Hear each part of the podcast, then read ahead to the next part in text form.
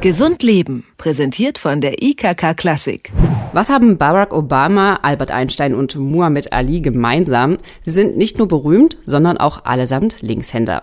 So wie rund 15 Prozent der Bevölkerung und Wissenschaftler gehen sogar davon aus, dass bis zu 40 Prozent der Menschen von ihrer Veranlagung her eher linksorientiert sind.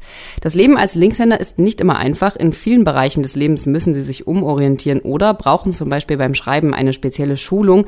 Deshalb wurden früher viele Kinder von links auf rechts umgeschult. Dass diese Umerziehung nicht selten zu Problemen führt, das weiß Silvia Weber. Sie ist Psychotherapeutin und hat sich auf Linkshänderberatung spezialisiert. Schönen guten Tag, Frau Weber. Hallo. Linkshändern werden ja viele Eigenschaften nachgesagt, zum Beispiel Kreativität und Sensibilität. Stimmt das denn überhaupt? Ja, es ist ähm, ein bisschen schwierig, äh, die Linkshänder in eine Schublade zu stecken, beziehungsweise das wirklich statistisch nachzuweisen, ob da besondere Begabungen äh, oder auch besondere Probleme da sind. Und deswegen bin ich da sehr zurückhaltend, weil im Laufe der Geschichte haben die Linkshänder erlebt, dass sie äh, einmal im negativen Bereich in, in Schubladen kamen und jetzt manchmal geht es jetzt gerade ins Gegenteil und irgendwo denke ich mal, muss es da einen goldenen Mittelweg geben. Sie haben ja viel mit Linkshändern zu tun. Gibt es denn Gebiete, in denen Linkshänder durchschnittlich besser oder auch schlechter sind als Rechtshänder? Genau das möchte ich nicht äh, sagen. Es gibt Unterschiede zwischen Rechtshändern und Linkshändern, wo ich äh, jetzt nicht sagen würde, das eine ist besser oder das andere ist schlechter. Wie sehen diese Unterschiede aus? Also zum Beispiel äh, in der Persönlichkeit von Linkshändern. Es gibt einfach bestimmte Merkmale bei Linkshändern, die sich von rechtshändigen Menschen unterscheiden. Zum Beispiel sind Linkshänder eher Einzelgänger, weniger Gruppenmenschen, ja, denken etwas anders als Rechtshänder. Man kann es natürlich genauso von der anderen Seite her aufziehen. Rechtshänder denken anders als Linkshänder. Ich würde es eher auf diesem äh, Niveau dann abhandeln, diese Unterschiede zwischen Rechts- und Linkshändern. Also weniger besser äh, oder schlechter, sondern eher anders. Hm. Aber die Unterschiede sind auf jeden Fall da, sagen Sie. Mhm. Viele Linkshänder hat man ja früher auf Rechtshänder umgeschult. Macht man das heute überhaupt noch?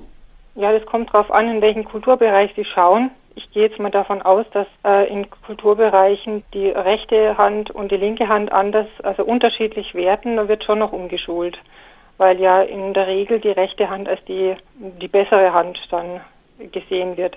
Wenn wir jetzt in unserem Kulturkreis schauen, ist die bewusste Umschulung eher ähm, rückläufig, würde ich sagen. Weil sich daraus ja auch viele Probleme ergeben haben, ähm, teilweise.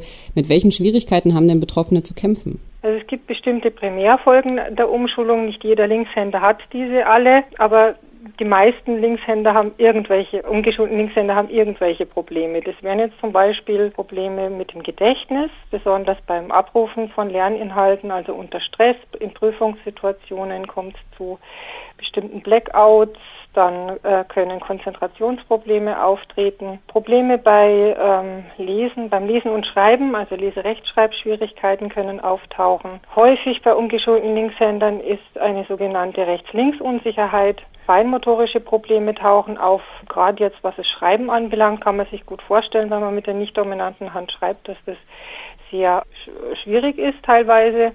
Und es können auch Sprachstörungen auftreten. Also gerade ähm, erwachsene ungeschulte Linkshänder haben oft Wortfindungsprobleme. Hm, das ist ja aber eine, eine, Prägung, die sehr, sehr früh passiert. Wie behandelt man das im Nachhinein? Ja, im Nachhinein äh, kann man schauen, also wenn jetzt ein Kind umgeschult wurde, ob es äh, diesen Status noch aufrechterhalten möchte, ob es sich nicht rückschulen möchte auf die eigentlich dominante Hand, was ja, das ist wirklich eine Frage, die dann im Raum steht, was ich jetzt nicht unbedingt sagen würde, dass bei jedem Kind dann Sinn macht oder in Frage kommt. Auch viele erwachsene ungeschulte Linkshänder äh, kehren äh, zu der linken Schreibhand zurück. Es ist zwar nicht einfach, aber es bietet sehr viele Chancen. Kriegt man damit diese Probleme, die Sie eben angesprochen haben, in den Griff? Manches kann sich verbessern. Es wäre falsch zu sagen, ähm, man könnte das Ganze jetzt umkehren wieder.